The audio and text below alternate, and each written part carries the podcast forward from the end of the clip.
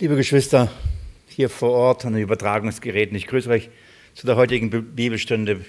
Bevor ich es vergesse, was der Ruben mir gerade beauftragt hat, kundzutun, ähm, mache ich es gleich. Diese Tasche erinnert äh, mich jetzt daran, euch zu sagen, dass ihr gerne die Gemeindeverzeichnisse mitnehmen könnt nach der Bibelstunde. So, das ist das eine. Und das nächste, äh, das im nächsten Mittwoch sind Ferien und da ist keine Bibelstunde. Ich bin unterwegs. Ich bin in, oben im Espelkamp bin ich da. Ja, ein bisschen weiter oben äh, macht er die Woche Bibeltage. Ja, genau. Dürft ihr ganz gerne mit im Gebet dran denken und diesen Dienst auch mittragen. Ihr dürft auch gleich beten, auch für den heutigen Dienst, um Kraft, ähm, dass der Herr zu unseren Herzen redet, dass er uns sein Wort offenbart. Ich lade euch herzlich dazu ein, ähm, aufzustehen. Und ihr da drüben, kommt doch einfach mal in die Mitte. Da muss ich euch nicht so seitwärts anschauen. Ja. Mein Jesus Christus, ich lobe und preise deinen heiligen Namen und dir auch Danke sagen für das Vorrecht, heute Zeugnis von dir und von deinem Evangelium ablegen zu dürfen, über dieses Evangelium von der Schrift zu predigen.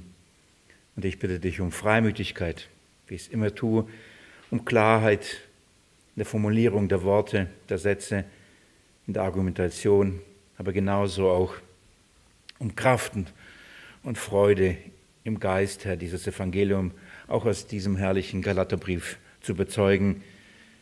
Herr, ich bitte nicht nur für mich allein, dass es ähm, das Zeugnis gelingt, sondern ich bitte für deine Kinder, die dein Wort hören, dass es ihnen zur Erbauung, zur Stärkung, zum besseren Verständnis deines Wortes, deines Ratschlusses ist. Ich danke dir, dass selbst du der Redende bist und dass du derjenige bist, der deine Kinder lehrt. Wie gut das zu wissen. Für mich ist es so wichtig, es zu wissen. Du bist derjenige, der in alle Wahrheit leitet, diese Wahrheit offenbart, bestätigt, uns in, in unserem Denken korrigiert, wo wir dann nicht in der Übereinstimmung mit deinem Willen, deinem Wort sind. Tu es bitte aus Gnade, tu es bitte aus Gnade, Jesus. Ich danke dir, dass ich dir das alles hinlegen darf, auch den heutigen Abend, jedes einzelne Kind Gottes hier vor Ort, aber auch alle, die zuhören, die sich zugestaltet haben heute. Herr, segne sie. Besonders möchte ich dir die Kranken anbefehlen, die in ihrer Schwachheit und ihrer Krankheit, Herr, leiden. Und ähm, bitte, Herr, sei ihnen gnädig, sei ihnen barmherzig. Wende du dich in besonderer Art und Weise in ihnen zu. In deinem Namen will ich es bitten. Amen. Ihr Lieben, ihr dürft gerne mit mir den Galaterbrief aufschlagen. Im Kapitel 3, nein, Kapitel 4. Kapitel 4, nicht Kapitel 3.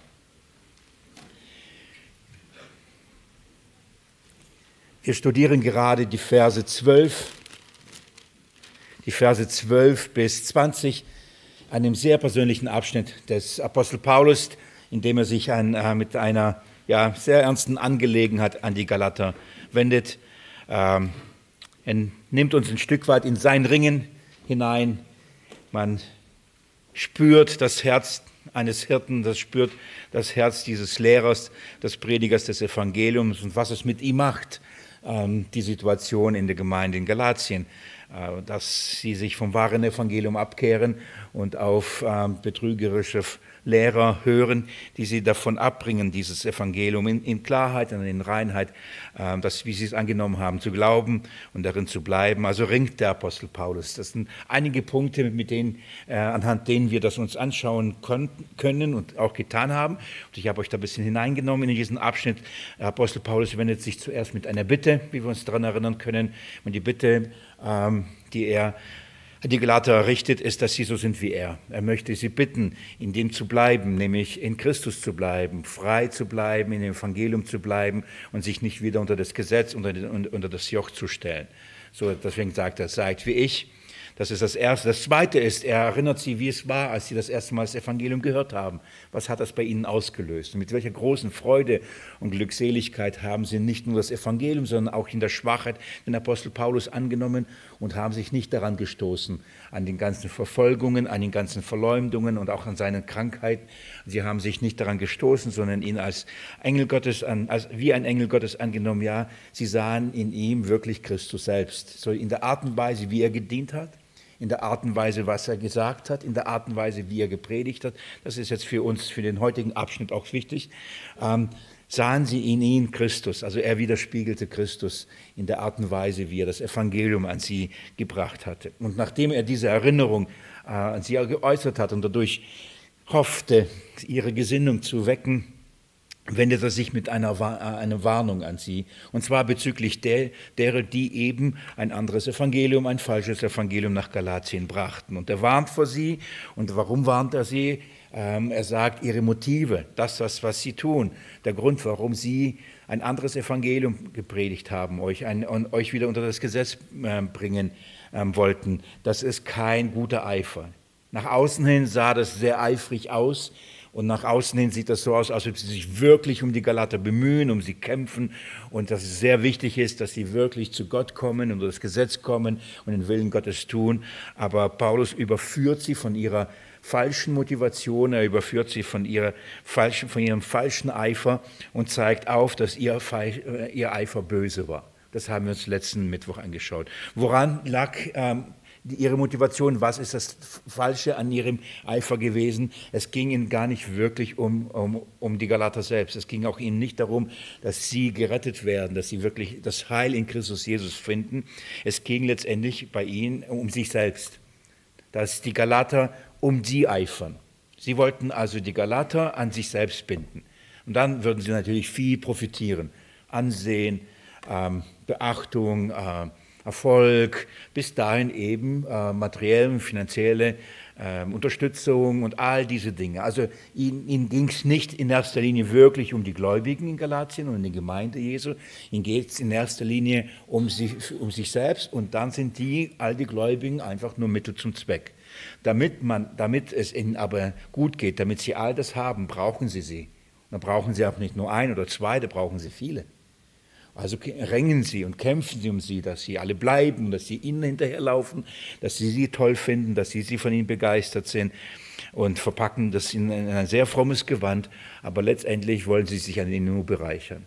Das offenbart Paulus ähm, nicht nur im Galaterbrief, das lesen wir an vielen anderen Stellen der Schrift, sowohl eben von Paulus, aber ich ähm, habe das schon mal im Kontext vom Petrusbrief ähm, ähm gesagt, indem ich euch sehr lange Zeit damit genervt habe über die falschen Lehrer ich kann mich noch erinnern, das hat einigen nicht so gut gefallen, dass ich so viel über die falschen Lehrer gesprochen habe. Ähm, ich habe das nicht ohne Grund getan. Ja, und ähm, die, und die Schrift offenbart und zeigt, ähm, was die Motive sind und was, warum, aus welcher Motivation sie das tun. Und da redet Petrus, Judas, äh, Jakobus, äh, wirklich Johannes, alle reden und warnen die Gemeinde. Warum? Weil genau das ist das, was schon damals passierte und bis heute auch passiert. Dass falsche äh, Brüder aus der Mitte aufstehen und viele hinter sich herziehen, beziehungsweise in die Gemeinde hineindringen und viele hinter sich herziehen. Das ist etwas, was der Geist dem Paulus offenbart, er es aufgeschrieben hat und wir es heute haben. Und das ist auch, was Jesus gelehrt hatte. Er sagte, die, es werden äh, Wölfe in Schafpelzen bei euch sein. Und dann sagte, an den Früchten werdet ihr sie erkennen. Und das ist das, wir müssen die Früchte kennen und wir müssen unterscheiden können, prüfen können, was ist eine gute Frucht und was ist eine schlechte Frucht. Und das ist das Anliegen. Eifer per se ist nicht einfach gut. Also Eifer ist keine Frucht, wo man sagt, ah, da ist Eifer da, also das ist eine gute Frucht. Sondern man muss sich anschauen, was für ein Eifer ist da, warum eifert einer. Also Paulus brachte ähm, ein, dieses Argument und die Warnung und er sagte, sie eifern um euch nicht gut. Das könnt ihr gerne mit mir nochmal ab Vers 17 lesen, Galaterbrief, Kapitel 4, ab Vers 17 steigen wir wieder hinein. Er schreibt, sie eifern um euch nicht gut, sondern sie wollen euch ausschließen, damit ihr um sie eifert. Erinnert ihr euch? Von was ausschließen? Vom Evangelium. Von was ausschließen? Von Christus. Von was ausschließen? Vom neuen Bund. Von was ausschließen damit aber auch? Von der Gemeinschaft der Gerechten. Von was ausschließen? Von, von, von, von den Gläubigen und sich somit an sich selbst binden. Dieses, diese Exklusivität, dieses Rausnehmen, das klingt sehr fromm, es klingt sehr, sehr, sehr, sehr gottverehrend, schützend, aber letztendlich geht es sich nur abzugrenzen und ähm, damit die nur um sie scharen, nämlich um diese falschen Lehrer. Ähm, das ist das Anliegen. Und Paulus überführt sie. Er zeigt ihnen und sagt, das ist ein falscher Grund, das ist ein, ein falscher Eifer, den wir an den Tag legen. Und jetzt, heute gehen wir weiter. Wir, wir haben noch ähm, einen Punkt in dem Vers 18, den ich euch zeigen möchte, was ein guter Eifer ist. Und das möchte ich anhand vom Apostel Paulus aufzeigen, was ist gute, ein gutes Eifern. Denn Eifern, genauso wie ähm, Eifer per se nicht, nicht gut ist, ja, so ist genauso auch Eifer per se nicht schlecht. Also nur, das heißt, wenn jemand eifert, man muss nur schauen, warum eifert er. Weil, und das kann entweder gut sein oder schlecht sein. Aber Eifer ist da. Und Paulus sagt und zeigt, äh, was ein guter Eifer ist. Und er sagt, worauf es ankommt und wie er um die Galater eifert. Und das ist für uns ein gutes Beispiel, um zu sehen, ähm, wie ein guter Eifer aussieht. Vers 18 haben wir ein Beispiel eines gutes, guten Eifers.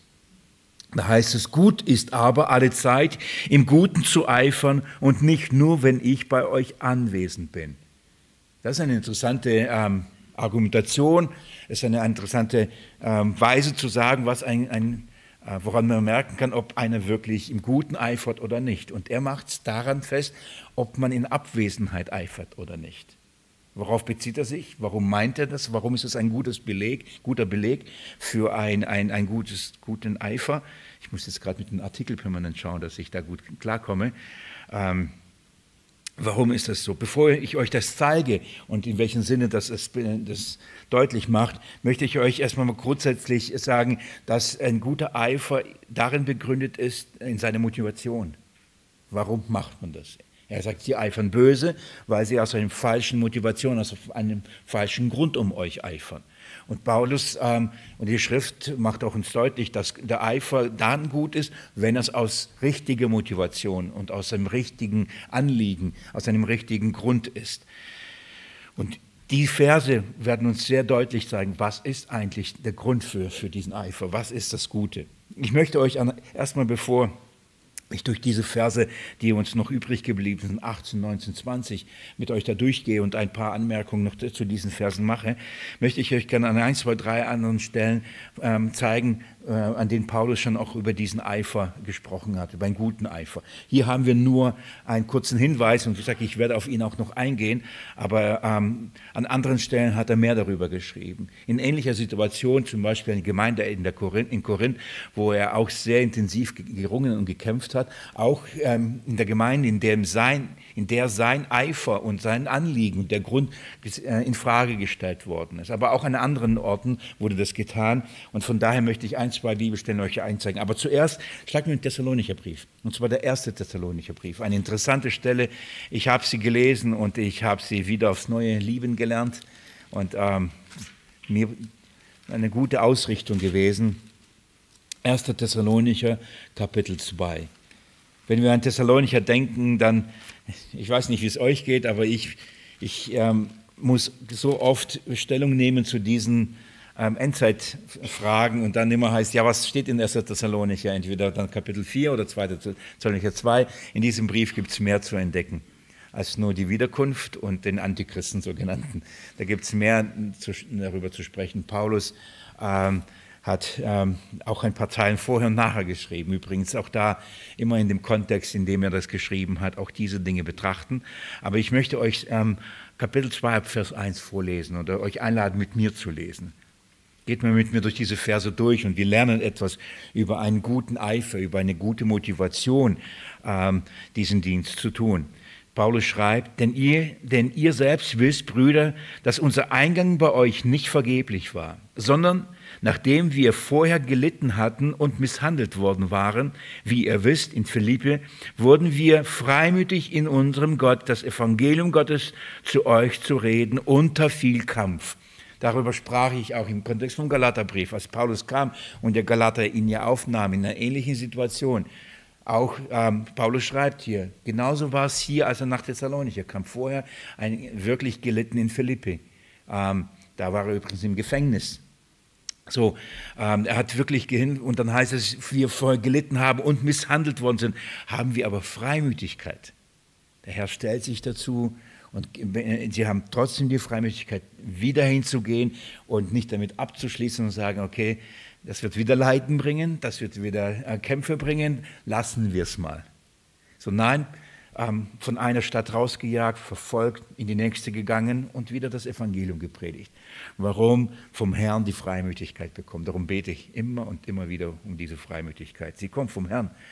Das Evangelium Gottes, ist, das ist auch ein schöner Ausdruck. Nicht nur das Evangelium des Christus, sondern Evangelium Gottes. Das ist etwas, was Gott will. Das ist seine Botschaft, das ist seine gute Nachricht, die sie zu ermitteln haben, nicht ihr, ihr Evangelium. Also sagen sie zu euch, zu reden mit viel Kampf. Vers 3. Denn unser, unsere Ermahnung geschah nicht aus Irrtum, auch nicht aus Unlauterkeit und nicht mit List. So, wenn sie das Evangelium gepredigt haben, dann hatten sie keine bösen Hintergedanken. Sie haben nicht überlegt, wie können wir sie dazu überzeugen, wie können wir sie gewinnen und damit sie ähm, auf unsere Seite ziehen, eine Gemeinde gründen, Unterstützer bekommen und unsere Sache wächst. So, das ist nicht das Anliegen. Es geht nicht um eine Sache, es geht nicht um eine Gemeinde, es geht nicht um einen Verein, es geht nicht um eine Ortsgemeinde. Ähm, es, die, es, die haben keine Strategie. Immer wieder höre ich das. Strategien entwickeln. Wie kann man Wachstum, Gemeindegründung? Ich sage das immer wieder. Geht hin, verkündigt das Evangelium. Predigt das Evangelium. Unter viel Kampf, ja. Anfeindung, ja. Predigt das Evangelium. Der Herr wird Freimütigkeit geben und es wird etwas entstehen, wenn es sein Werk ist. Wenn es sein Werk ist, wird etwas entstehen. So, Paulus tat das. Sie in, nicht in äh, Unlauterkeit, nicht mit List, also nicht so mit Überredung, nicht mit so ein paar Kniffen. Zuerst machen wir das, dann machen wir das, dann überzeugen wir sie da und dann locken wir sie da, dann machen wir hier noch ein, ein Essen und dann machen wir hier noch das und dann werden sie sich wohlfühlen. Und irgendwann mal, wenn sie nicht mehr gehen wollen, sagen wir, aber kein Gesetz, nur Gnade. Nein, nicht mit Arglist, sondern, Vers 4, wie wir von Gott tauglich befunden worden sind, mit dem Evangelium betraut zu werden, so reden wir nicht um Menschen zugefallen. Versteht ihr? Das ist etwas, was die falschen ähm, Lehrer in Galatien, das ähm, haben sie nicht. Warum haben sie es getan? Damit sie den anderen gefallen um gefallen zu wollen, um eben die Leute zu sammeln, um die Leute zu sich zu ziehen. Paulus sagt, wir predigen nicht, um Menschen zu gefallen. Übrigens, das gefällt keinen Menschen. Dafür leidet er permanent. Dafür wird er gestein, wurde gesteinigt, von Stadt zu Stadt gejagt. Man kommt nicht und, und, und predigt, um Menschen zu gefallen. Das Evangelium predigt man nicht. Interessanterweise wird versucht, oft das Evangelium so zu predigen, dass es Menschen gefällt. Also beginnt man das abzuschwächen, anzupassen, kontextualisieren und wie auch immer. In die Situation hineinzusprechen, dass die Menschen es toll finden.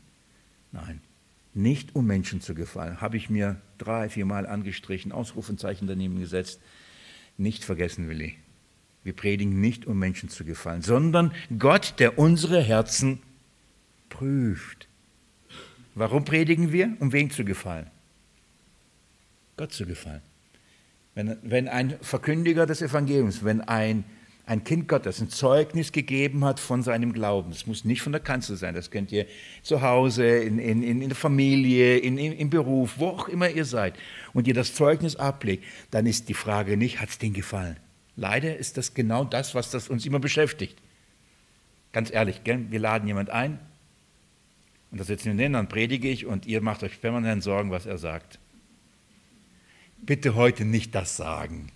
Kannst du einmal das Thema auslassen? Der wird es doch nicht verstehen, der wird es doch nicht, äh, äh, dann wird er nicht mögen, dann wird er gehen, nie wiederkommen, oder?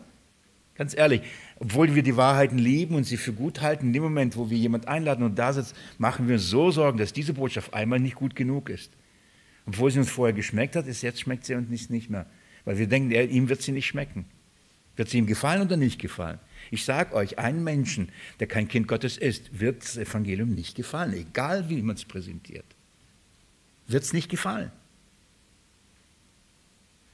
Und wenn es gefällt, dann wissen wir warum, gell? Wir haben eine törichte Botschaft, durch ein törichtes Mittel. Wir predigen ein Kreuz, einen Christus, den Gottes Sohn, der gestorben ist, den ein Vater geopfert hat. Wem soll das gefallen? Niemanden für Menschen ein Ärgernis oder eine Torheit. Für uns ist das aber Gottes Kraft und Gottes Weisheit. Nicht um Menschen zu gefallen, Gott zu gefallen. Und das ist das, was ich euch gerne ans Herz legen möchte. Ähm, wenn ihr ein Gespräch, ein Zeugnis, eine Predigt, einen Dienst habt und danach nicht genau wisst, wie ist es angekommen, dann fragt nicht, hat es ihm gefallen oder nicht, und fragt, hat es Gott gefallen oder nicht. Und ganz ehrlich, das ist, wenn ich anfange zu schwimmen, dann mache ich genau das. Dann sage ich, Herr, hat es dich verherrlicht? Hat es dir gefallen, was ich gesagt habe? Und wenn der Geist mir Zeugnis gibt und ich im, im Prüfen sage, ja genau das ist das, was die Wahrheit ist, dann komme ich zur Ruhe und dann können sogar das Menschen nicht mögen. Dann ist es für mich nicht mehr entscheidend. Wenn es dem Herrn gefallen hat. Blöd ist natürlich, wenn es dem Herrn auch nicht gefallen hat. Dann ist schwierig. Aber das müsste doch weit größere Sorge unsere sein, ob es dem Herrn gefällt. Wenn Menschen an einen Ort kommen, wo das Evangelium gepredigt wird, dann sollten wir doch ernst darüber nachdenken, gefällt es Gott, was wir tun? Hat er Freude daran? Ist es für ihn ein Wohlgeruch? Ist es für ihn zum Lobpreis? Es ist schon sehr viele Jahre her, aber dieses Thema hat mich sehr intensiv beschäftigt, auch in meiner Ausbildungszeit. In der Zeit, das sind wirklich jetzt ein paar, paar, paar Jahre her, ähm, da war so der ganze Begriff, ähm, also das was gemeindefreundliche Gottesdienste, nee, Sucher, äh, sucherfreundliche Gottesdienste. So hat man also übersetzt aus dem Englischen. Das heißt, äh, Gottesdienst zu gestalten, wo Besucher sich wohlfühlen. Man kommt rein und, und, und sie, dem muss man so gestalten, dass es ihnen gefällt. Besucherfreundliche, so heißt besucherfreundliche Gottesdienste. Dementsprechend muss man die Musik spielen, dementsprechend muss man den Rahmen gestalten, dementsprechend muss man sich anziehen. Ähm, was man auf jeden Fall nicht machen darf, länger wie 25 Minuten predigen, weil das wird einem, das nicht kennt, nicht gefallen. Versteht ihr, was ich meine? Ja. Hat dem einen anderen hier auch nicht gefallen, gell? Länger wie 25 Minuten. Aber geübte Sinne, geübte Sinne haben wir. Warum machen wir das? Um Gott zu fallen. Vers 5. Denn weder sind wir jemals mit schmeichelnder Rede aufgetreten, wie ihr wisst, noch mit einem Vorwand für, für Habsucht. Jetzt kommt's. Nicht mit schmeichelnder Rede, nicht um Menschen zu, auch nicht aus Habsucht. Wir kamen nicht, um uns daran zu bereichern, damit wir davon leben können, damit wir nicht mehr arbeiten gehen müssen, dass wir dann ähm, frei sind von Arbeiten und leben von, von der Gemeinde. Darum kamen wir nicht, um davon und finanziell von euch Unterstützung zu bekommen. Darum kamen wir nicht. Warum kamen die? Damit sie das Evangelium von Jesus Christus hören. Das ist die Motivation gewesen. Weit mehr noch, nicht nur hören. Wir werden sehen gleich, was sie noch mehr bewegte. Also nicht mit Habsucht. Im Gegenteil, eben zu diesen falschen Lehren. Vers ähm, geht es weiter. Gott ist Zeuge. Und das, er ruft Gott als Zeuge, sagt er. Er kennt mein Herz. Er weiß das. Dann geht er weiter und sagt, noch suchten wir Ehre von Menschen, weder von euch noch von anderen obwohl wir als Christi Apostel gewichtig hätten auftreten können, sondern wir sind in unserer Mitte zart gewesen, wie eine stillende Mutter ihre Kinder pflegte. Ein schönes Bild. Sie kamen in einer vollen Autorität eines Apostel Christi. Und die hätten gewichtig auftreten können. Versteht ihr? Sagen, hey, Ehre dem Ehre gebührt. Wisst ihr, wer wir sind? Wisst ihr, wie ihr mit uns umgehen sollt? Aber er sagt, das waren wir nicht. Nicht von oben herab, nicht einfordernd, nicht Ehre suchend, nicht Menschen gewinnen. Nein, wie eine Mutter die Kinder pflegend, fürsorglich. Haben sie genug zu essen? Haben sie genug zu trinken? Sind sie sauber? Sind sie gekämmt? Haben sie was zu anziehen? Haben sie Hunger? Ja, nein. Was schmeckt ihnen? Wie werden sie satt? Eine fürsorgliche Mutter. Das ist das Herz. Was ist das Ziel einer Mutter? Wenn es eine gute Mutter ist, ist das Ziel doch nicht, das Kind soll immer ein Baby bleiben, oder? Soll immer an der Brust Milch trinken, oder? Soll mündig, erwachsen, groß werden und in der Lage sein, sein Leben so zu gestalten, so zu leben, dass es Gott verherrlicht.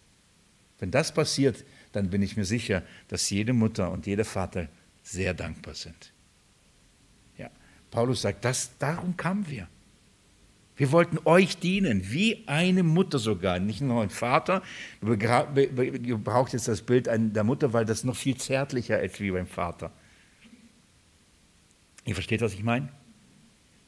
das heißt, dass das Bild, die Mutter das Kind zur Welt gebracht, es liebt es und sorgt es um sie. Und versteht ihr, warum ich das vorlese? Weil im Galaterbrief heißt es, meine Kinder, um die ich abermals Geburtswehen erleide. Das ist das Herz des Apostels, das er hat. Und, äh, und er beschreibt das. In, Philipp, äh, in Thessalonik haben wir hier viel intensiver ähm, die, die, die, den Ausdruck, den er hier hat. Also, lass, lass mich noch nur Vers 8 noch mitlesen. So in Liebe zu euch hingezogen waren wir willig, euch nicht allein das Evangelium Gottes, sondern auch unser eigenes Leben mitzuteilen, weil ihr uns lieb geworden seid. Wir haben euch einfach lieb. Wir lieben euch. Wir tun das, was wir tun, aus Liebe. Nicht, weil wir müssen, nicht nur, weil wir einen Auftrag haben, nicht nur, weil wir daran uns bereichern wollen, nicht, weil wir Ehre suchen, weil wir euch lieben. Das ist die Motivation des Apostel Paulus warum er das Evangelium, den Dienst am Evangelium tut, aus Liebe. Das heißt, wenn alles andere äh, wegbricht und sogar wenn die Galater selbst wegbrechen, dann sagt er trotzdem, ihr seid mir nicht egal. Ja, einer weniger, gell? Einer weniger, der Stress macht. Am besten noch der weg, der weg, der weg, der weg, vorbei. Dann haben wir unsere Ruhe. So macht man nicht doch mit seinem Kind, oder? Da hat man fünf Kinder, Drei machen Stress, schmeißt man raus, haben wir noch zwei. Und die sind lieb. Das macht keine Mutter. Keine Mutter, die ihre Kinder liebt. Wir wissen, dass es Ausnahmen gibt in dieser Welt. So ist Gott nicht. Paulus redet darüber und er sagt, das ist eine andere Motivation. Ähm, 2. Korinther, wenn ihr mir ganz schnell mit mir noch kurz dahin geht, schlag mir 2. Korinther Kapitel 2, Vers 17, da drückt es auch nochmal aus in dem anderen Brief die gleiche Gesinnung. 2. Korinther 2 ab Vers 17.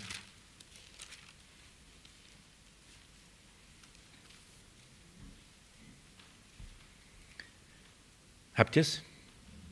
Und wer ist, wer ist dazu tüchtig? Er redet von diesem Dienst, Dienst am Evangelium. Wer ist dazu tüchtig? Denn wir treiben kein Handeln mit dem Wort Gottes wie die meisten, sondern wie aus Lauterkeit, wie aus Gott reden wir vor Gott in Christus. Das ist kein Geschäft, das wir machen hier. Das ist nicht, wie kriegen wir das Beste und das meiste heraus. Wie können wir damit wirtschaften? Wie können wir eine Gemeinde groß machen? Wie kriegen wir das hin? Das ist kein, kein Konzept, das ist kein, keine Strategie, das ist keine Werbegeschichte, das ist nicht. Übrigens, all das Visionen für die Gemeinde, Strategien, Pläne. Wie werden wir von 100 auf 200 groß, von 200 auf 400 groß? Wie, wie können wir eine große Gemeinde bauen? Wie, welche Strategie, welche Vision haben wir für die Gemeinde? Welches Ziel? Wir werden gleich das Ziel anschauen. Das ist, da braucht man jetzt nichts erfinden. Es ist schon längst formuliert von Gott äh, im Evangelium verankert und kommuniziert und verkündigt. Es ist kein Geschäft. Das macht man nicht um des Geldes willen, nicht um Erfolg willen. Deswegen muss man das Evangelium nicht verpacken und nicht verkaufen. Muss man nicht. Wir reden, er sagt, aus Gott reden wir, vor Gott in Christus. Das ist, was wir tun. Das ist unsere Motivation. In Kapitel 4, ab Vers 1 lese ich euch die nächsten Verse. Ich liebe diese Verse sehr. Er schreibt darum, da wir diesen Dienst haben, wir ähm, Erbarmen gefunden haben, ermatten wir nicht. Also weil Gott uns dazu berufen hat, weil er uns in diesen Dienst gestellt hat. Ermatten wir nicht. Das heißt, wir werden nicht müde, obwohl es sehr anstrengend ist, mit sehr viel Kosten verbunden ist, sagt er, sondern wir haben den geheimen Dingen, deren man sich schämen muss, entsagt und wandeln nicht in Arglist, noch verfälschen wir das Wort Gottes. Das machen wir nicht. Merkt ihr, immer und immer wieder sagen, wir predigen das Evangelium, klar, deutlich. Wir haben keine, keine Motive, keine Hinterlist. Wir sagen nicht, wir sagen wir das, dann machen wir das und dann irgendwann mal cashen wir sie. Ich, verzeiht mir, wenn ich diese Klischees bediene, aber wir laden nicht jemand ein zum Essen und dann wollen wir ihnen irgendwie das Evangelium verkündigen. Sozusagen so ein bisschen im Tee mit rein oder im, im, Kuchen mit rein oder eben im Schnitzel mit rein. Und nachdem sie gedacht haben, so lecker bei uns, dann, na komm, dann nehmen wir das auch nochmal mit. In meiner Jugend, ich habe Musik gemacht, wir hatten eine Band gehabt, wir waren unterwegs, viel unterwegs, haben gespielt und wir wurden immer eingeladen, ähm, mit dem Vorwand, das Evangelium zu verkündigen. Wir sollten spielen und dann, wenn die Leute kommen und Spaß haben, und dann sollten wir ein, zwei Minuten kurz das Evangelium sagen. Und dann hieß dann die Veranstaltung äh, Musik und Message. Also Musik und dann die Message. Message fünf Minuten höchstens. Und dann war es meine Aufgabe, dann in dieser Pause in das Evangelium zu erzählen, in fünf Minuten. Könnt ihr euch vorstellen? Und ich kann mich erinnern, ich habe sogar einmal, nicht nur einmal, ich habe sogar meine Bibel mitgenommen. Und in dem Moment, wo ich meine Gitarre weggestellt habe, die Bibel genommen habe, könnt, wisst ihr, was da vorne dann war? Unten fast keine mehr geblieben, außer die Techniker, die mussten bleiben. Und ein paar Mitarbeiter sind sie geblieben, die mich eingeladen haben, uns eingeladen haben. Der Rest hat was getan? Frische Luft geholt. Die mussten durchatmen. Was zu essen, was zu trinken, dann gab es dann Stände. Und nachdem sie gehört haben, okay, wir spielen wieder, kamen sie wieder rein und, und haben dann Spaß gehabt. Irgendwann mal war mir das Spiel zu blöd. Es gab viele Gründe, warum ich die Band aufgelöst habe, aber ein Grund war wirklich das, weil ich sage, das kann nicht sein, das ist, das ist, kein, das ist nicht Lauterkeit. Ihr könnt nicht einladen und sagen, hey, da kommt eine Rockband, wow, eine christliche Rockband, ja voll gut. Und dann kommen die und dann aber kriegen sie noch etwas vom Evangelium mit. Das geht nicht. Funktioniert nicht. Ich predige jahrelang und manche hören eine Stunde pro Sonntag und sind noch nicht durchgedrungen. Und das soll in fünf Minuten in einer, in einer Halle, wo schlechte Luft ist. Sollen sie dann das Evangelium verstehen und sofort zum Glauben kommen, dass Gott die Gnade schenken kann, weiß ich. Aber das ist nicht die Norm. Wir treiben keine Arglist, sagt Paulus. Wir sagen, was wir wollen. Wir sagen, warum wir es tun. Ihr könnt unsere Motive, wir, wir legen sie offen. Wir sagen euch, warum wir kommen zu euch, sagt Paulus. Wir haben keine bösen Hintergedanken. Wir, sollen, wir, wir, wir suchen nicht euer Geld. Wir suchen nicht eure Anerkennung. Wir suchen nicht euer Jubel. Das machen wir nicht. Das ist nicht, warum wir da sind. Immer und immer wieder zeigt er und sagt er, das ist nicht, nicht die Motivation. Welche Motivation? Schaut mal, so gut. Nicht in Arglist, nochmal Vers 2, noch verfälschen wir das Wort Gottes. Durch die Offenbarung der Wahrheit empfehlen wir uns jedem Gewissen der Menschen vor Gott. In der Offenbarung der Wahrheit. Das machen wir. Wir offenbaren die Wahrheit. Was ist die Wahrheit? Wenn aber unser Evangelium doch verdeckt ist, so ist es nur bei denen verdeckt, die verloren gehen, den Ungläubigen, bei denen der Gott dieser Welt den Sinn verblendet hat damit sie den Lichtglanz des Evangeliums von der Herrlichkeit des Christus, der Gottesbild ist, nicht sehen. Denn wir predigen nicht uns selbst, sondern Christus Jesus als den Herrn, uns aber als eure Sklaven um Jesu willen. Das ist unsere Haltung, das ist unsere Grundlage, das ist unsere Motivation. Wir sind eure Sklaven. Wir, wir dienen euch nur. Nicht ihr seid unsere Sklaven und dient uns, wir dienen euch. Aber wir predigen nicht uns selbst. Wir verherrlichen nicht uns selbst, wir stellen nicht uns selbst dar, sondern wir predigen Christus. Und ihn als gekreuzigt, sagt er dann kurz vorher. Das ist es, wir predigen nicht uns selbst. Immer wieder muss jeder, der das Evangelium von diesem Ort hier predigen, diesen Tod sterben. Habe ich schon vor vielen Jahren gesagt, gute Gelegenheit, Dinge zu wiederholen. Habe ich früh gelernt ähm, von ähm, einem Prediger, der, der das, ein Buch geschrieben hat über Predigen und da war dieses Beispiel und er sagt, in der, in der, auf der Kanzel, bei der er predigte, ging so eine Treppe hoch. Und unten an dieser Kanzel, bevor man diese Treppe äh, äh, hochging, hing ein Schild und auf dem stand, an diesem Ort kann nur einer verherrlicht werden. Und da musste der Prediger sich entscheiden. Also in dem Moment, wo jetzt auf diese Kanzel geht, muss er sich entscheiden, verherrliche mich oder verherrliche Christus. Du kannst nicht beides verherrlichen. An diesem Ort wird nur einer verherrlicht.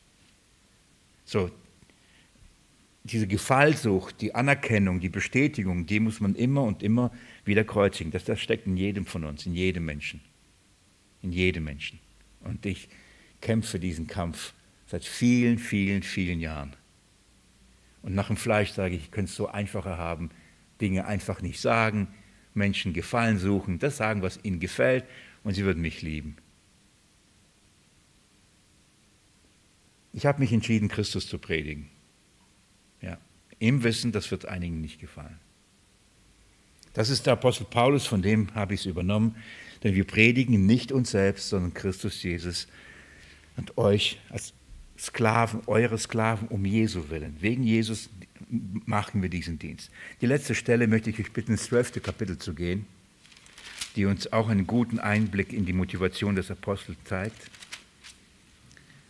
Erst 2. Korinther, Kapitel 12, und ich lese mit mir ab Vers. Ich lese ab Vers 11, weil das den Kontext auch deutlich macht, weil Paulus ringt hier auch mit sogenannten Möchtegern-Aposteln, falschen Lehrern in Korinth und er, er muss da sich positionieren. Wie steht, steht er zu ihnen? Und ähm, wie gehen die ähm, Korinther mit ihm um und mit ihnen? Von daher ist es gut, wenn wir es nochmal lesen. Ich lese ab Vers 11, okay? Ich bin ein Tor geworden. Ihr habt mich dazu gezwungen. Also gezwungen, mich mit diesem Thema auseinanderzusetzen, gezwungen, mich zu verteidigen, gezwungen, das zu schreiben, was ich jetzt schreibe. Wollte gar nicht. Aber sie haben ihn dazu gebracht. Denn ich hätte von euch empfohlen werden sollen, denn ich habe in nichts den übrigen Aposteln nachgestanden. Wenn ich auch nichts bin, die Zeichen des Apostels sind ja unter euch vollbracht worden, in allem Ausharren, in Zeichen, Wundern und Machttaten. Was ist denn, worin, worin äh, was ist es denn, worin ihr gegenüber den übrigen Gemeinden zu kurz gekommen seid? Außer dass ich selbst euch nicht zu Last geworden bin. Er sagt, was, was, was habe ich euch nicht getan, was ich den anderen getan? Wo seid ihr zu kurz gekommen? Was habt ihr nicht bekommen? Warum kämpft ihr nicht für mich? sagt Paulus. Warum muss ich mich selbst verteidigen? Warum muss ich mich selbst empfehlen und euch daran erinnern, dass ich ein Apostel Christi bin? Warum, warum verwerft ihr mich? Warum macht ihr das? Das ist, was er, damit ringt er hier, in gleich ähnlicher Weise wie im Galaterbrief. Er sagt, was, was habe ich euch nicht gegeben alles? Was habe ich nicht euch getan? Vers 14. Äh, ne, Vers 13. Was ist denn, worin äh, ihr gegenüber den übrigen Gemeinden zu kurz gekommen seid, außer dass ich selbst euch nicht zu Last gefallen bin? Also sagt, das Einzige, was ich von euch nicht genommen habe und für euch nicht getan habe, ist, ich habe von euch kein Geld genommen. Das, da seid ihr zu kurz gekommen. Ich wollte von euch kein Geld. Übrigens, von der Gemeinde Korinth wollte er nicht. Von Philippi hat er genommen, von Korinther nicht. Er wusste, das würden sie ihm da durch einen Fallstrick drehen. Und darum geht es hier. Weil das machen nämlich die falschen Apostel. Ihnen geht es ums Geld. Dann sagt er, verzeiht mir diese, dieses Unrecht. Versteht ihr? Da ist einer wirklich sehr, sehr verletzt und jetzt wird er sogar sarkastisch. Tut mir leid, dass ich euch das vorenthalten habe. Das war echt schlimm, gell? Dass ich euch das nicht getan habe. Ich wollte von euch kein Geld haben. Was für ein Apostel bin ich denn? Denn die alle anderen falschen Apostel haben genau das getan. Sie wollten alle Geld. Vers, Vers 14. Siehe, dieses dritte Mal stehe ich bereit, zu euch zu kommen, und ich werde euch nicht zu Last fallen. Denn ich suche nicht das Eure, sondern jetzt, das ist so wichtig, sondern euch. Das ist die Motivation. Mir geht es doch nicht, was ich von euch bekomme. Mir geht es um euch. Ich ringe um euch. Ihr seid mir wichtig. Egal, ob ich da bin oder nicht da bin. Mir geht es nicht darum, was ihr mir gebt. Mir geht es darum, was ihr bekommt. Was ihr kriegt. Darum ringt er. Ich lese nur kurz zu Ende. Denn die Kinder sollen nicht für die Eltern Schätze sammeln, sondern die Eltern für die Kinder. Das ist ein schönes Bild. Wieder, hier redet einer wie ein Vater, wie eine Mutter. Er sagt, glaubt ihr, ich, ich habe euch gezeugt im Geist, also durch den Geist, durch den Samen. Ich gehe mit euch schwanger. Ich darf euch zur Welt geistlich bringen. Ihr werdet meine geistlichen Kinder. Ich sorge für euch, nicht ihr sorgt für mich. Das, ist, das macht man nicht. Die Kinder müssen nicht für die Eltern sorgen, andersrum, die Eltern sorgen für die Kinder. Das ist die Grundhaltung. Versteht ihr, was der Apostel Paulus, was seine Grundhaltung ist? Und warum, warum tut er das? Und ich, Vers 15, und dann gehen wir weiter. Ich will aber sehr gern alles aufwenden und mich aufopfern für eure Seelen. Wenn ich also mehr, noch mehr liebe, wer, äh, Entschuldigung, wenn ich euch also noch mehr liebe, werde ich dann weniger wieder geliebt? Mir geht es um eure Seelen. Und wiederum, warum macht das? Ich liebe euch. Und wenn ich, ich noch, euch noch mehr liebe, was kriege ich zurück? Kommt da was zurück? Das ist Apostel Paulus. Versteht ihr, warum ich euch das vorlese? Das geht um sein Herz. Was ist seine Motivation? Was ist sein Anliegen? Warum tut er das? Er, es geht ihm nicht darum, dass er sich an ihnen bereichert, sondern ihm geht es darum, dass sie reich werden, und zwar in Christus. Völlige Genüge in Christus. Sie sollen reich in Christus werden. Sie sollen sehen, welche Schätze ihnen bereitet sind dass in, in ihm die ganze Fülle Gottes leibhaftig wohnt und dass sie in Christus zur Fülle gebracht worden sind. Das ist, ihr sollt davon profitieren, nicht wir. Sie sind kein Mittel zum Zweck. Liebe Geschwister, der Dienst am Evangelium ist nicht Hauptsache ein Menschen bekehren. Und ganz oft tendiert es dazu und verkommt es auch dazu, dass die ganzen, eine, Missionsgeschichte oder die Evangelisationsbestrebungen und Missionsbestrebungen dazu äh, tendieren, dann Hauptsache abzuhaken. Wir haben wieder einen, wir haben wieder einen. Es geht sozusagen um eine Statistik oder wir haben einen bekehrt, okay, ab zum nächsten. Hat ja gesagt, alles klar und tschüss und bist jetzt drin, tust du den anderen, jetzt kümmern wir uns um den nächsten. Das ist nicht ein Dienst am Evangelium. Hauptsache, du hast jetzt das Zeugnis abgelegt, Hauptsache, du hast dich taufen lassen, Hauptsache, du hast eine Karte unterschrieben, Hauptsache, du bist zum Kreuz gekommen, erledigt. Der Nächste. Wie viel sind noch übrig? Menschen sind keine Missionsobjekte. Menschen sind nicht dazu da, dass der Missionar, der Prediger, der Evangelist sich besser fühlt, weil er sagt, guck mal, bei mir haben sich schon 20 bekehrt, 500 bekehrt, 1000 bekehrt. Immer wieder erzähle ich diese Geschichte, weil das so schockierend für mich war und sich in mein Gehirn eingebrannt hat. Bei einer Evangelisation saß ich drin und da predigte einer aus Übersee. Ihr habt ungefähr eine Ahnung, wo der herkam. Erzählte eine Geschichte von einem Mädchen, das einen Luftballon in der Hand hielt. Und dieser Luftballon in den Wolken war. Und jemand kam und gesagt, was hast du da in der Hand? Ich sehe nur eine Schnur. Und er konnte nicht sehen, was, hier, was das ein Luftballon war. Das war die Geschichte. Und danach hat er aufgerufen zur Bekehrung. 45 Minuten. Die Geschichte ging 15 Minuten. Und ich saß drin und betete, Jesus, bitte lass keinen zum Glauben hier kommen. Warum? Auf welcher Grundlage? Was sollen sie glauben? Was, was keine Erwähnung der Schuld, keine Erwähnung der Sünde, des neuen Lebens, in Christus, Evangelium, nichts. Was, wenn Sie dann denken, dann würden Sie denken, Sie sind Christen, sind Sie dann in, in die Gemeinde und dann? Wirklich, ich habe ich hab davor noch nie dieses Gebet gegeben, aber ich habe gebetet, Jesus, lass niemand nach vorne gehen.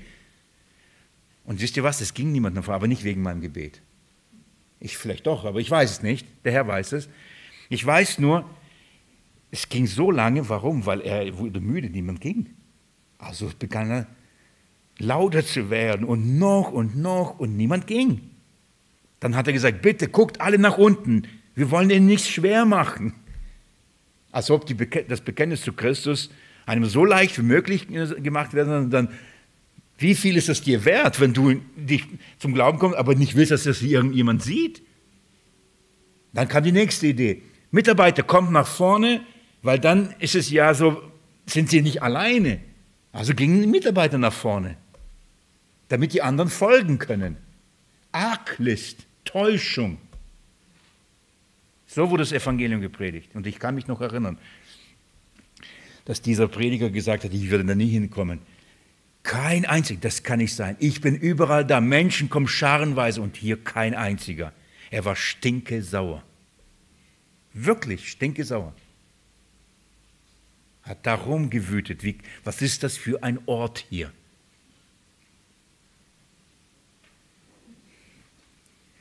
Menschen, Evangelisation sind Mittel zum Zweck. Guck mal, nach meiner Bekehrung oder nach, meiner Predigt, so viele haben es gut gefunden. Ach, wenn das das Ziel war, übrigens, dann, dann könnte man auch andere Dinge machen, dass den Menschen wirklich gefallen würde. Dann können wir Theater spielen. Können wir Filme zeigen. Dann können wir Geschichten erzählen. Anekdoten, Witze. Können wir alles machen. Können wir unterhalten, nach Hause gehen. Aber das ist doch nicht unsere Aufgabe das Evangelium Christus zu verkündigen, damit sie reich werden. Also sagt Paulus und macht das deutlich, geht mit mir jetzt im Galaterbrief, dass er all das nicht getan hat. Denn all das genau tun die falschen Lehrer. Ihr Ziel ist, die Gläubigen nicht an Christus zu binden. Ihr Ziel ist es, die Gläubigen nicht zum Evangelium zu führen. Ihr Ziel ist es, sie an sich selbst zu binden damit sie um sie eifern. Sagen, boah, das ist ein Prediger.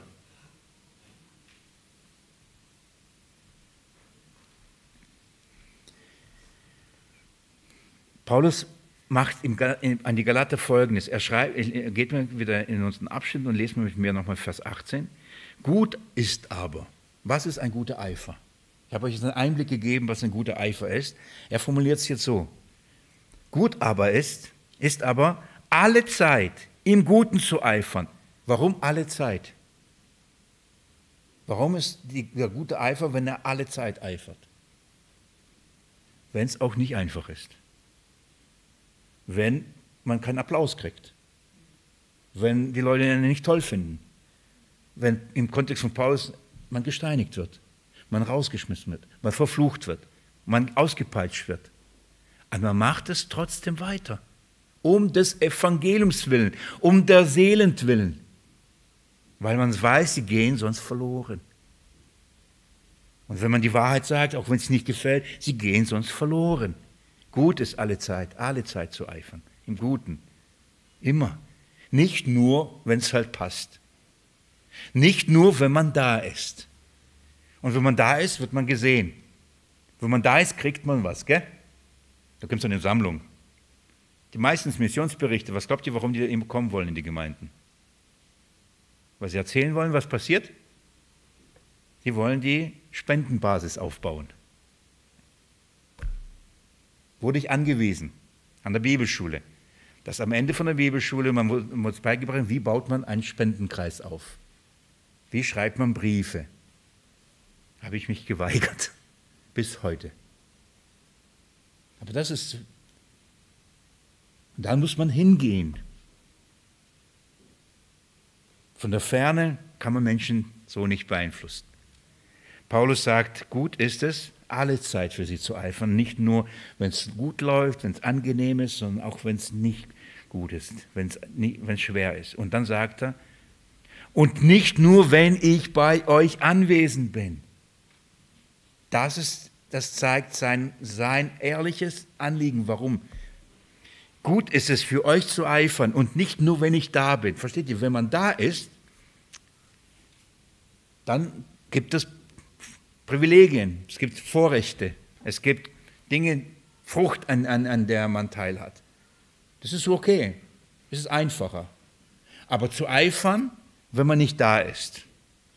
Wisst ihr warum? Weil für viele ist aus den Augen, aus den Sinn. Wenn Menschen nur Missionsobjekte sind, man ist da, man hat gehört, das ist gut und dann ist weg, alles klar, vorbei. Aber wenn es nicht wirklich um den Menschen geht, wenn es nicht um sein Heil geht, wenn es nicht darum geht, was Paulus eigentlich als Auftrag hat, und ich lese es gleich vor und nächsten Mittwoch, übernächsten Mittwoch, übernächsten Mittwoch werden wir uns den letzten Teil anschauen, sein sehnlicher Wunsch. Ich verrate es euch mal, aber ihr wisst ja schon, ja, wir haben schon mehrmals gelesen, bis Christus in euch Gestalt gewinnt.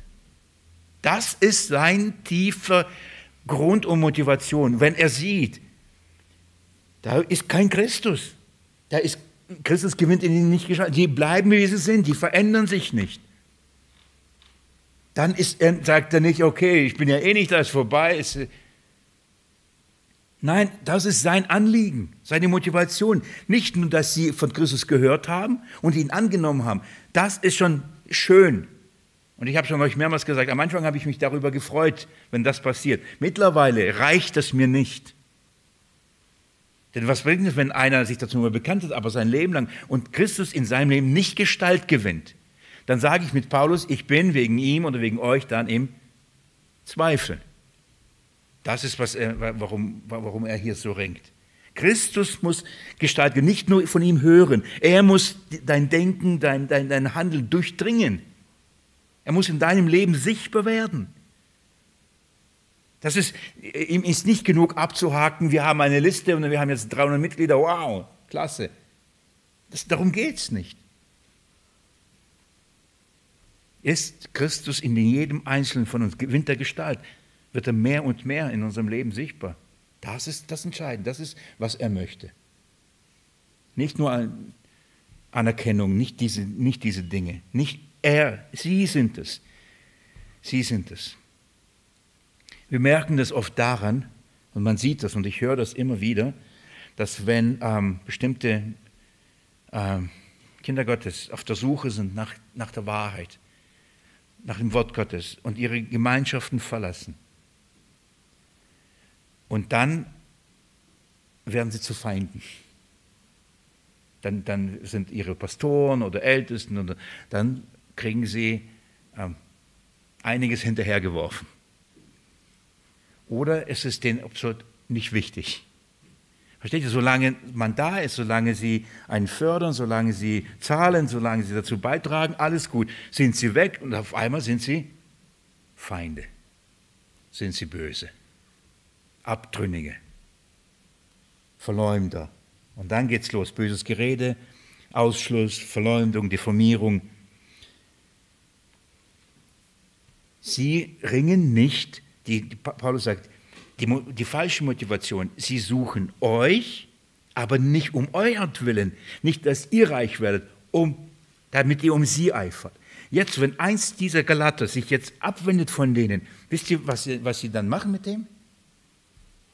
Dann werden sie sagen, das ist der Falsche, der Antichrist, das ist der gegangen ist, das ist doch nie und so weiter. Und weg mit dem. Was macht Paulus, als er das hört? Als er das mitbekommt, was sie da tun, sagt er, ja, okay, bin im Zweifel mit euch, also ist doch egal, bin eh nicht da. Juckt mich nicht, stresst mich nicht. Er verhält sich wie ein Vater, wie eine Mutter. Er verhält sich so wie, ähm, das, ist seine, das sind seine Kinder und er leidet. Er leidet. Er kann es nicht, er kann das nicht so stehen lassen und sagen, wisst ihr, warum meine Motivation echt ist? Was ist ein gutes, guter Eifer? Dann zu eifern, wenn man eben nicht da ist, dann merkt man, ob man einem wichtig ist oder nicht. Daran merkt ihr, dass ihr mir wichtig seid, dass ich euch wirklich liebe. Ich bin überall unterwegs, sagte ich. Ich bin da und da und da, aber das heißt nicht, ich habe euch nicht vergessen.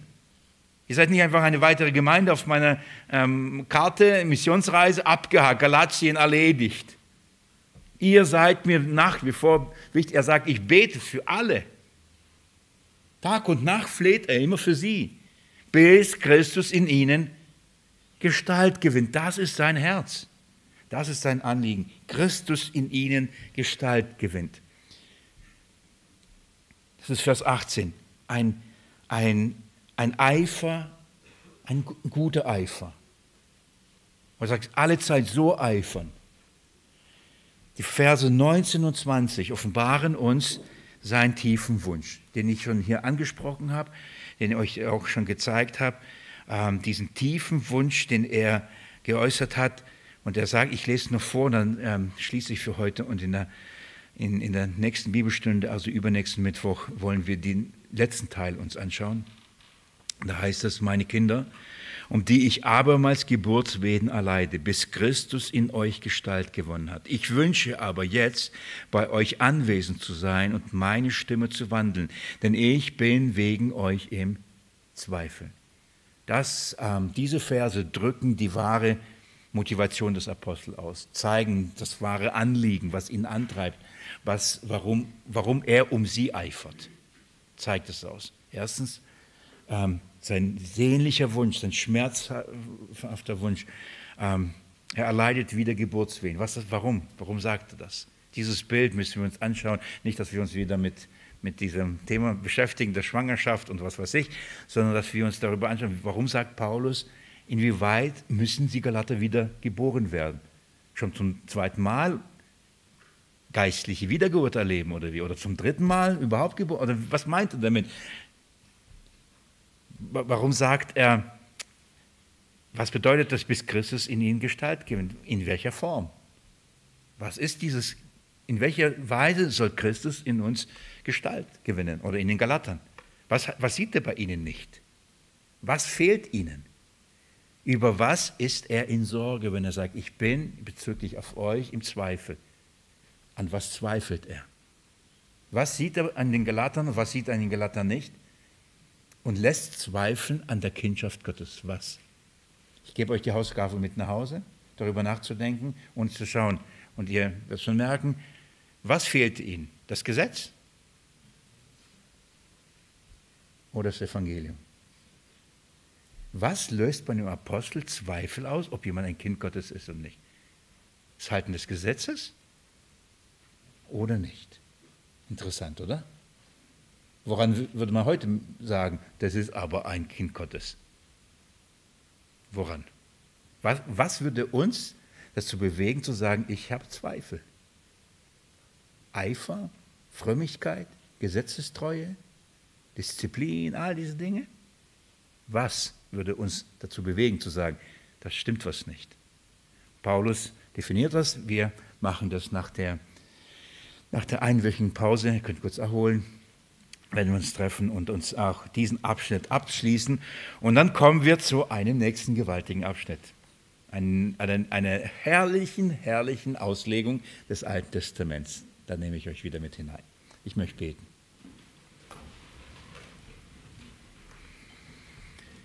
Jesus Christus, das ist auch mein tiefer Wunsch. Bei all dem Fleisch und bei all dem Fleischlichen und dem Suchen nach Bestätigung Anerkennung, doch auch ich kann sagen, du siehst mein Herz und darum geht es nicht. Auch mir nicht, sondern dass in deinen Kindern, in den Kindern Gottes, dass sie mehr und mehr in dein Bild verwandelt sind, dass ich in ihnen mehr und mehr Christus sehen kann. In all der Herrlichkeit, in all der Gnade und Barmherzigkeit, in allem Evangelium. Das ist mein Gebet für mich und für uns, für, für uns als Gemeinde, für die vor Ort und an allen Übertragungsgeräten, Herr verwandle uns mehr und mehr in dein Bild, Herr. In uns in diese Hoffnung hinein, die wir in dir haben, dass wir dir gleich sein werden, wir dich schauen werden. Jesus Christus, ich danke dir, dass wir das Evangelium hören dürfen, in aller Klarheit, in aller ja, Demut und dass das Evangelium etwas bewirkt. Ich danke dir, dass ich davon Zeugnis ablegen kann und sehen darf, dass ähm, es keine große Redekunst bedarf, Überredung, sondern das Evangelium allein von dir macht was mit den Herzen. Es ist ein Same, das neues Leben schafft. Ich danke dir dafür und ich bitte dich, Herr, lass das Wort laufen. Lass es laufen. Ich bitte dich für nächste Woche, gerade diese Woche in Esbekamp. Herr, bringen die Leute dazu, die es hören sollen. Gib Kraft, Freimütigkeit, diesen Dienst dort zu tun. Herr, Schenke Bewahrung auf der Fahrt und auch auf der Rückfahrt, dass ich wieder zurückkommen kann und auch an diesem Ort weitermachen kann. Herr, segne die Gemeinde, segne uns in dir, Jesus.